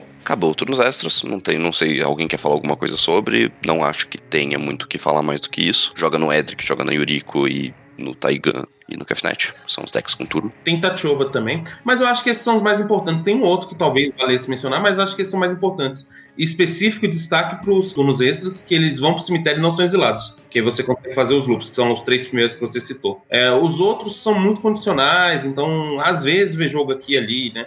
Um dos que não mencionou, por exemplo, foi o, o, o turno extra do Carne, Carne's Temporal Sundry, acho. Que, que ele, ele se exila, mas, por exemplo, ele dá um bounce. Então, é, são usos muito específicos, né? Às vezes você vai ver a lista que tem esses três primeiros turnos extras, os que vão pro grave, né? E às vezes eles rodam, é, um deck que precisa disso, às vezes vai rodar uma, um deles só, às vezes dois, às vezes não roda nem os três, sabe? Agora que a gente falou disso, eu posso tomar um turno extra para mim e falar de novo, em vez de deixar os outros falarem. Falando de um negócio que o azul é bom também, que é tutorar. A maioria das cores tem algum tipo de coisa que vai tutorar, e o azul não é diferente disso. Voltando lá pra lore, lá atrás, de qual é a filosofia do azul, o azul liga para quê? Para conhecimento. Então você vai tutorar que tipo de carta com azul? Você vai tutorar feitiços instantâneas, mágicas então, conhecimento vem aí no, no saber mágico, e no saber físico também, tutorando artefato. Você então vai ter as principais. O principal tutor azul são dois. Dois, dois principais tutores. Que vão buscar com o Mystical Tutor uma Instant ou Sorcery e botar no topo.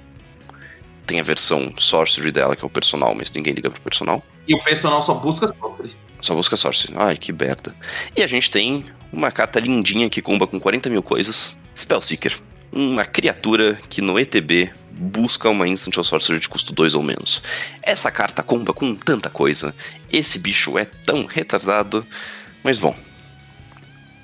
Aí, em termos de artefato, a gente vai ter Transmute Artifact, que é uma carta bem antiga, mas que ainda é relevante hoje em dia, que você vai sacrificar um artefato buscar outro.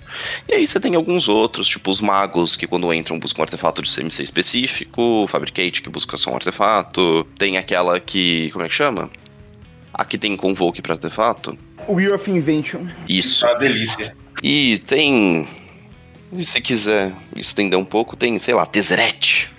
Umas coisas assim. Tá interrompendo aqui, né? É também importante você falar sobre o conceito do azul, que antigamente tinha aquela parada das escolhas. Então você vê em muitas cartas você vê em várias cartas, tipo Trips, que você seleciona cartas para colocar na sua mão e outras para voltar pro deck ou colocar no cemitério.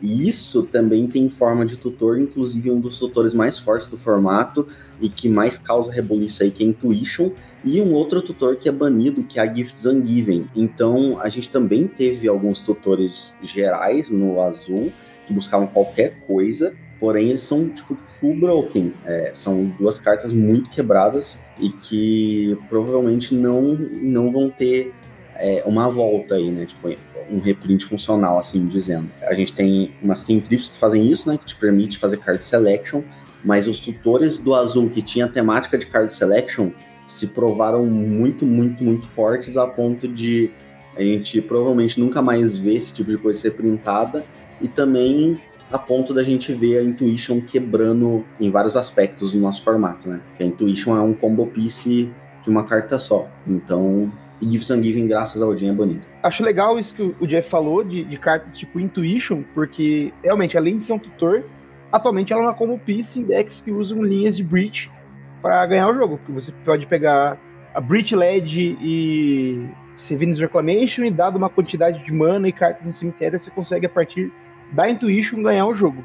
Então eu acho que foi muito legal o Jeff ter ressaltado essa carta, porque além de ser um tutor, que em alguma ocasião, vamos supor, o cara esteja para ganhar, você pode dar um Intuition, jogar duas coisas que você quer no Grave e pegar um counter que alguém vai ter que te dar o counter para você parar o cara, e além disso você já seta o Grave, ela funciona como peça de combo. Um tutor que o, que o Baguette falou que eu queria ressaltar da, da força, da importância, é Spell Seeker.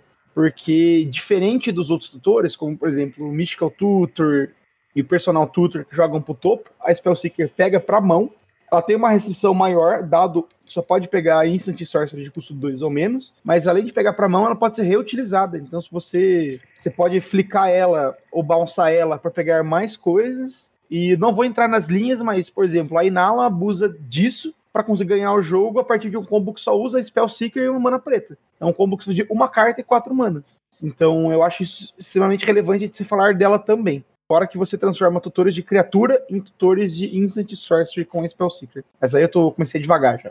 Agora que a gente falou de tutores, Jeff lembrou uma coisinha importante que eu tinha esquecido. A gente pode falar de um negócio que é relevante, é chato, mas é importante falar: stacks. E por consequência, depois a gente vai falar um pouco de combo pieces, peças que entram na mesa e têm alguma relevância. Então, essas cartas são as cartas que vão realmente alterar o jogo quando elas chegarem, seja por atrasar os outros, seja por falar, ou oh, ganhei e vocês todos sabem de que carta eu tô falando quando eu falo de entrar em jogo e falar eu ganhei. Taças Oracle tá aí faz um ano, um ano de.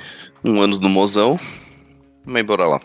Em termos de stacks, a gente tem um tipo muito específico de stacks que é exclusivo do azul. Não exclusivo, mas é característico do azul, que é o stacks de draw. São os efeitos que não deixam os oponentes darem mais do que um draw por turno, ou nem deixam dar um draw por turno. Então a gente tem Hull Breacher, a gente tem Narset, a gente tem Notion a gente tem o Leovold que é banido. São essas cartas que você vai jogar elas na mesa e dar uma will.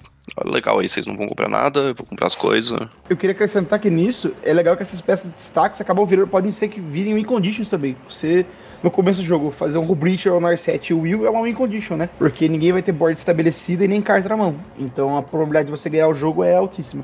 Fora que são cartas muito relevantes, relevantes no decorrer do jogo, né? Não só para dar a roda. Às vezes você vai fazer um, uma carta como Rubrit ou Notion Chief ou na Sest, se alguém tiver simplesmente cagado em cima do card advantage. Então é uma forma de você frear. Né? Alguém ele tá com estudo risco, ou alguém tá tentando ali, sei lá, que tá com trazos cheio de mana, louco para ativar pra caramba. Então você faz uma carta dessas, você já segura muito o plano de jogo dos outros oponentes. É, e fora esse plano proativo, né? De você fazer um Rule Breacher no passe e dar uma roda. Então, às vezes, funciona como combo também. Ai, ai, Breacher, que coisa maravilhosa. Cartinha com flash, peixe. Cadê o maço pra gente falar de peixe? Mas bom, olha só, dois desses bichos são peixe, né? Quem diria? Dá pra montar um tribal de Merfolk só com Breacher e Taças Oracle. Outra cartinha que ganha jogo, outras duas, né? Que ganham de um jeito parecido, mas não igual. Com a Oracle são os finados Labman e Jace. Finados por quê? Porque quase ninguém usa isso, né, considerando que você tem peixe para usar. Que peixe é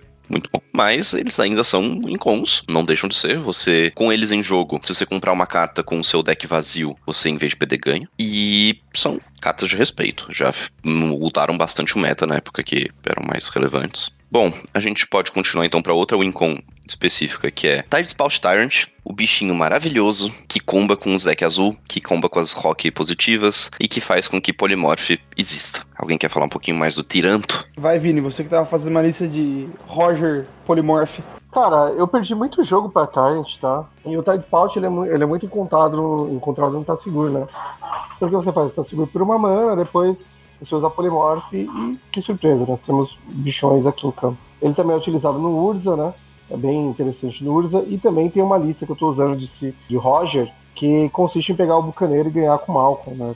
Então, eu acho que o, que, que o Tidespout e a Polymorph são cartas muito versáteis que pode jogar em vários tipos de decks diferentes, ou mono, ou dual, ou até tricolor, tá? A partir da, da quarta cor já não fica tão eficiente porque você já tem muita, muito mais formas de ganhar. Ele também aparecia no Kika, o Polymorph, bacana. Poderia até se pensar numa linha com o Ted Spout, acho que funciona. E o Ted Spout, cara, uma vez que ele tá em campo, ele é extremamente perigoso. Porque às vezes você não tá combado, porque você não tem pedras na mesa para você voltar e, e, fazer mana infinita, e depois você voltar tudo de todo mundo mas mesmo assim você consegue interagir na pilha e devolver uma permanente para mão, e isso é isso por si só já é absurdamente roubado, assim. Outro dia a gente caiu nessa de deixar um amigo nosso com o Spout na mesa só para ver o que ia acontecer e ele fez miséria no jogo. É uma carta muito relevante, assim. O azul tem criaturas muito fortes, né?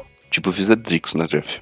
Wizardrix é a melhor carta azul. Wizardrix é um meme antigo, né? Gente, a gente é meme, tá, cara, 2021, né? É seguido de perto por Nezahal, a maré primordial carta que dá para ser montada 100% competitiva. E, tipo assim, reza a lenda que quando ele estava printando o Ixalan, o Gavin chegou e falou assim: lembra aquela carta lá que eu sugeri, é o Nezahal 100% competitivo? Os caras falaram: você é louco, vai pôr esse nome, Nezahal 100% competitivo? Daí os caras falaram assim: larga a mão, coloca um nome menos agressor e deixa assim. Daí foram colocar esse outro nome nele que pouco importa. Mas daí, o dia que a gente conversou com o Gavin, ele falou: não, o nome original do Nezahal é Nezahal 100% competitivo, comba com consistência na 2. Esse é o nome completo que tá no RG.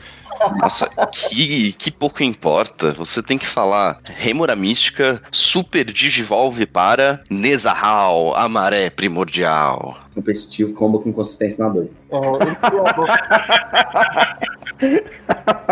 Se o Nezahal desse 1 um de dano outra vez que desse um draw, acho que ele seria bem mais forte, hein? Só vou deixar no ar aí. E, e podia ser Zete também, né, Vini?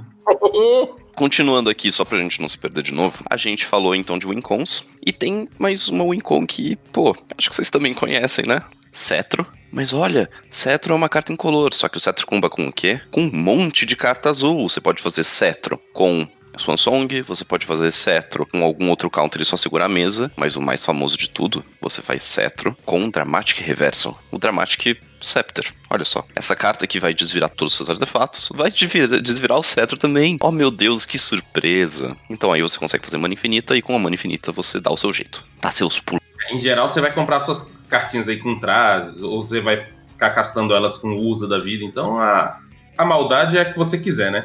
É, e depois que você faz sua mana infinita com Dramatic Reverse ou comprou cartinhas, você pode usar, por exemplo, um Copy Artifact para fazer outro cetro isócrono e, e printar ali qualquer spell que você possa recursionar várias vezes, né? Então, sei lá, um Nasset's Reversal, que você pode fazer todos os spells do seu deck N vezes, quantas vezes você quiser, porque você vai ficar balançando elas e copiando. Então você pode fazer loop, sei lá, de Swan Song para fazer papo infinito, você pode fazer Winds of Rebuke, que a gente já mencionou, para milar todo mundo. Então a, a maldade aí é infinita, assim como a mana.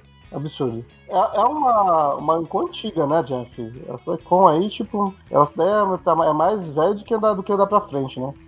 Na antigo, pô, isso aí é 2017, né? Que saiu Kaladesh, se eu não tô enganado. Dramatic Reverse saiu ali no bloco de Kaladesh. É, mas acho que é antigo no sentido de. É uma Wincon que acho que já caiu bastante assim em uso, né? Porque era, teve uma época que cetro com reversão era all in condition no formato. Aí... Ele era mais quando tinha paradoxo, né? A gente foi falar na última live sobre exatamente sobre isso. O PST é, tinha traços, né? Que era o famoso traço Scepter Paradox. Paradox Scepter Traços, no caso, né? Foi um deck, tipo assim, muito, muito forte durante muito tempo no CDH. Ele usava essa redundância, né, do efeito do cetro com o motor do paradoxo para poder gerar o valor com traços. E então, assim, apesar de ser um combo antigo e defasado hoje em dia, ele já teve no ápice do poder do CDH. Tipo, não dá para tirar essa, esse mérito do Scepter, não. Porque Scepter com reversão sempre foi um combo muito legal. Ah, o, o Scepter, ele, eu já vi ele ser utilizado em comandantes que não tem sync. É, só, só porque sim, entendeu? Tipo, é bom ter mana infinita, então vamos usar aqui nessa classe. Aí eu já acho bem ruim, viu? Você ter. Você usar um combo de mana infinita num deck que não vai abusar disso. É, então, mas é uma coisa que se via, né? Portanto que eles usavam até, tipo, Copy Artifact pra fazer aquele combo de Swansong infinito pra ganhar. Tipo, nossa, foi isso que eu digo, foi usado exaustão. Fizeram tudo que dava pra fazer com o Scepter Dramatic, cara. Abusaram, abusaram, abusaram, abusaram, abusaram. Usava no Baral, na Cass, na... Eu acho que o último a se falar a Wincon de Storm, que é mais Desire. Você vai stormar, stormar, stormar e fazer um monte de coisa no topo do seu deck, não tem muito o que falar sobre isso. E a gente pode passar, vamos passar assim por cima, só para não estender muito, sobre comandantes azuis que foram relevantes ao longo das eras. Só para deixar um disclaimer aqui, são mais de 70 comandantes que têm azul na identidade de cor na database. A gente não vai falar de todos, não é possível falar de todos. Lembrando que Trácios tem azul, então qualquer combinação de parceiro com Trácios vai ter azul, e são muitas. Isso inclui também as combinações com Crown, que também aumentaram muito. Enfim, tá aí. Todos os Grixis, esses aí existem e a gente não vai mencionar eles muito agora, num episódio mais pra frente a gente menciona. Hoje eu quero focar nos comandantes que são monoblue, não são tantos quanto no geral, mas ainda assim é a cor com o maior número de comandantes monocor. O Monoblue no Commander começou com a Azami. Ela foi o primeiro comandante azul competitivo realmente muito forte, porque ela com Mind Over Matter, ela comba, você descarta uma carta, desvira ela, compra uma carta virando ela, descarta uma carta, desvira ela, compra uma carta virando ela, compra seu deck inteiro e consegue achar um jeito de ganhar, normalmente Main. Só explica que a Azami, ela até hoje usa Labman e ela sempre foi, tipo assim, um dos melhores Labman, porque ele é mago, então você fazia ele sem ter carta no deck e virava ele mesmo para poder colocar o trigger de draw na pilha. E ela consegue fazer isso com, tipo, todos os maguinhos que jogam e que tem esse efeito. Então o Labman era potencializado pela Azami, tá ligado? É bem legal. Eu acho muito legal que o Jeff ele sempre fala, ô Baguete, explica aí, e aí ele mesmo explica, então eu não preciso falar mais nada. Ele deixa tudo mastigadinho para mim. Oh, mas assim, é só para lembrar que tem um Wizard também que não é um Live Man aí que ganha jogo, que é a própria Taças Oracle, tá? Mas estamos falando de quando saiu a porra do deck, Matheus. Porra, Jeff, eu tô falando do século XXI, da atualidade aqui. Matheus, a gente não quer falar de coisa boa aqui, cara. Deixa essas horas quieto. A gente quer falar de Labman. Acaba tão falando de Labman, dramático, e o povo acaba vendo de, de Taças Oracle.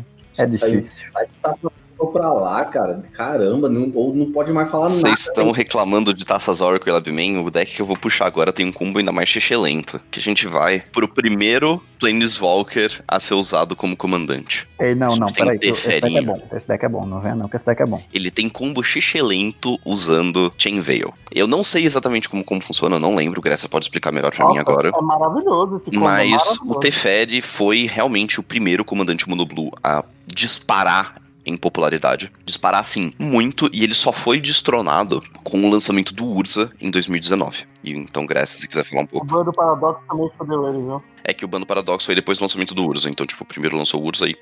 Aí. Ah, ops, ops. Então, A parte importante do Teferi, é, ele todo é importante pro, pro loop inteiro, mas a parte mais relevante dele é o menos um dele que desvira quatro permanentes. O combo dependia dessa habilidade dele e Chain Veil, que por 4 de mana se virar, você pode ativar seus Planeswalkers novamente. Então, se você, desvirando 3 permanentes, gerasse mais do que 4 de mana, você conseguia acumular ativações e gerar mana. Se você só gerasse 4, você acumulava ativação, que era bom, mas não era incrível. É, o que, que o Luke fazia? Você ia descendo o Teferi, acumulando ativações extras de Planeswalkers até que o Teferi morria. Você recastava o Teferi e as ativações do Chain Veil se mantinham. Elas funcionam para todos os Walkers. Sendo o Teferi um novo objeto, você podia ativar ele N vezes, sendo N 1 mais o número de vezes que você ativou o Chain Veil. Então você gerava um bocado de mana e aí usava mais do Teferi para poder ir comprando seu deck. E dessa forma você tinha ativações infinitas dele, comprava o deck inteiro e aí ganhava de qualquer forma que você quisesse. O Teferi, por muito tempo, foi um dos Tier 1, foi um deck que se solidificou lá e ficou lá por muito tempo, até nasceu Urza. A parte importante dele é que ele era a figura do, dos decks adaptativos.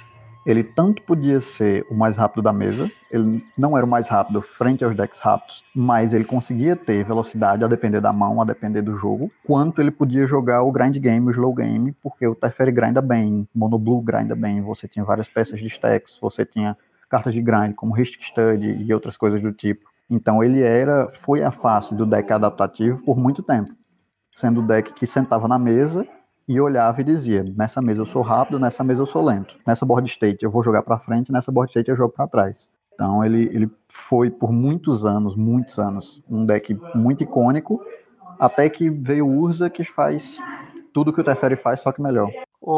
Mano, você falou tudo, cara. É exatamente isso mesmo. Não tem nem muito a acrescentar. Talvez o que eu poderia dizer sobre Teferi, assim, é que era um deck que se beneficiava muito do meta na época, porque se por acaso apareciam mais criaturas na mesa, a pessoa ainda usava Mass Removal. E ele se beneficiava, porque se ele tava na mesa e alguém limpava, matava todos os bichos, ele era um Play Walker, ele continuava lá bonitão. E ele podia usar Cyclonic com facilidade, porque ele fazia muita mana, enfim. Carta ridícula.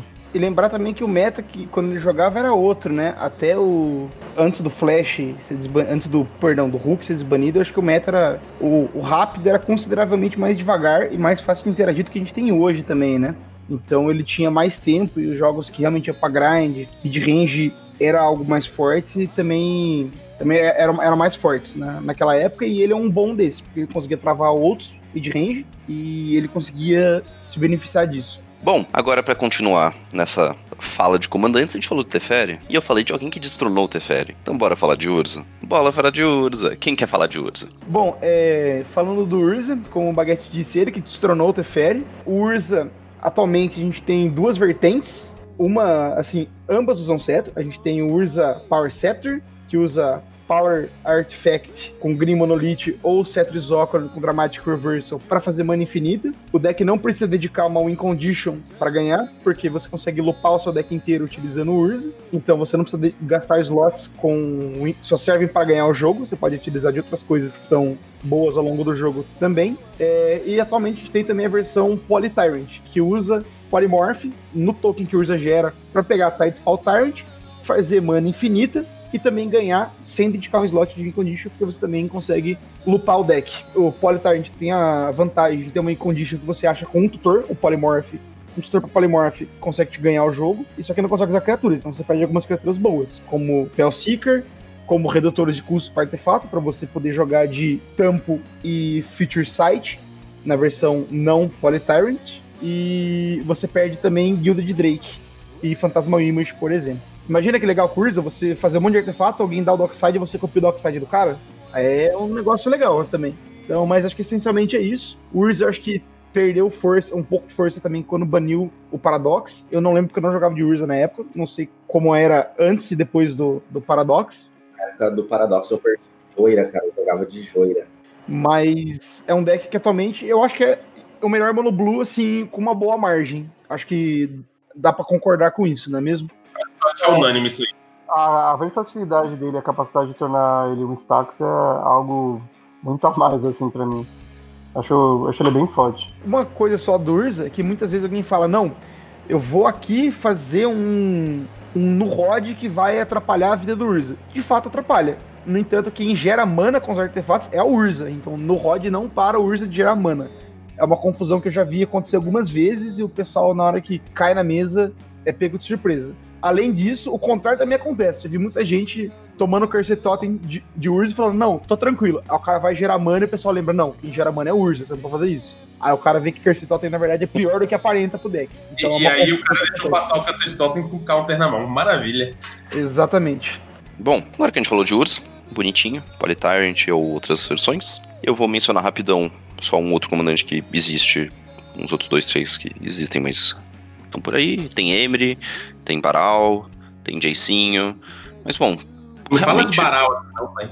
O mais relevante deles vai sempre ser o Urza, até lançarem alguma coisa mais quebrada do que ele. Bom, eu queria então falar por último, mas não menos importante, de Nezahal 100% competitivo, não pera, a gente já falou disso. E eu queria perguntar se alguém tem alguma fala final para concluir esse episódio. Não, eu queria falar que, apesar de tudo, a gente tá vivendo uma, uma época, apesar do, do azul no CDH ter sido uma das cores muito dominantes. A mecânica de counter ser uma mecânica que atrapalha demais vários decks que jogam sem azul. E assim, chegou até até protesto entre a minha galera em São Paulo, mas era uma galera de EDH. A galera montou torneio sem azul, já chegou nesse ponto, assim, sabe? Porque o azul realmente é uma, é uma cor que, que ela tem muito, muita expressão quando você tá jogando Magic, né? Independente do formato que hoje a gente vive no CDH, talvez uma das melhores épocas, assim, para quem não curte azul, quem não curte counter, quem não gosta de azul. Você tem muitos decks diferentes com propostas novas chegando, inclusive os decks com azul, que não são focados necessariamente em counter, em caça oracle, tá?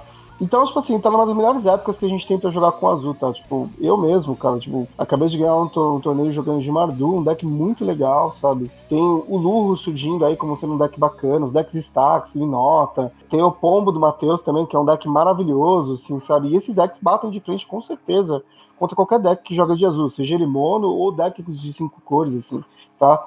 É, vai ter ali algum algum ajuste na potência, né? Porque jogar com cinco cores é melhor do que jogar com quatro, três, dois e um. Mas isso não quer dizer necessariamente que a vitória está segurada, que o cara vai ganhar de lavada de, em cima de outros três jogadores, entendeu? Então, assim, beleza, azul é legal. Eu acho que todo mundo que começa a jogar Commander ou Magic se encanta com o poder do azul. Eu mesmo joguei demais de azul no começo. Tipo, eu adorava jogar de Baral, sabe? Era um deck barato, bom, e podia ganhar de qualquer um. E, e, ou, na pior das hipóteses, eu só ficava impedindo os outros de ganhar. E hoje, tipo assim, eu meio que tô fugindo, jogando de mono red outras combinações com vermelho, tá? Então, cara, é isso aí. Vai, tipo, bola pra frente e aproveita aí que hoje a adversidade é o nome do CDH. Bom, agora que eu acho que todo mundo passou prioridade, eu vou encaminhar pra End Step. Esse foi mais um episódio do CDH Brasil. Cast. Hoje falando sobre azul, a cor mais amada e odiada do Magic. E comigo hoje a gente teve participação do cast inteiro, Folha. É isso aí, gente. Obrigado por ouvir e até o próximo. Matheus. Obrigado, seus lindos. Continue acompanhando o CDH Brasil nas suas várias plataformas. Vini. Falou, galera. Jeff. Valeu, galera. Não esquece de passar lá na Liga Magic, dar uma olhada nos artigos sobre CDH e Conquest. Também não esqueça de passar lá na Papo CDH, onde a gente troca uma ideia como se fosse um podcast ao vivo. E também nas outras plataformas da CDH Brasil, onde a gente está sempre fazendo conteúdo, sorteio e coisas legais. No geral é isso. Valeu. E por último, o Grécia. Ah, o famoso obrigado por assistir mais um episódio da Ascensão do Vermelho com o Vini. Olha, moço. Bom, e eu sou o Baguete. Muito obrigado a todo mundo que assistiu até aqui. Vão dar uma olhada nos nossos patrocinadores. O recadinho fica logo depois disso. E é isso aí. Muito obrigado e até a próxima.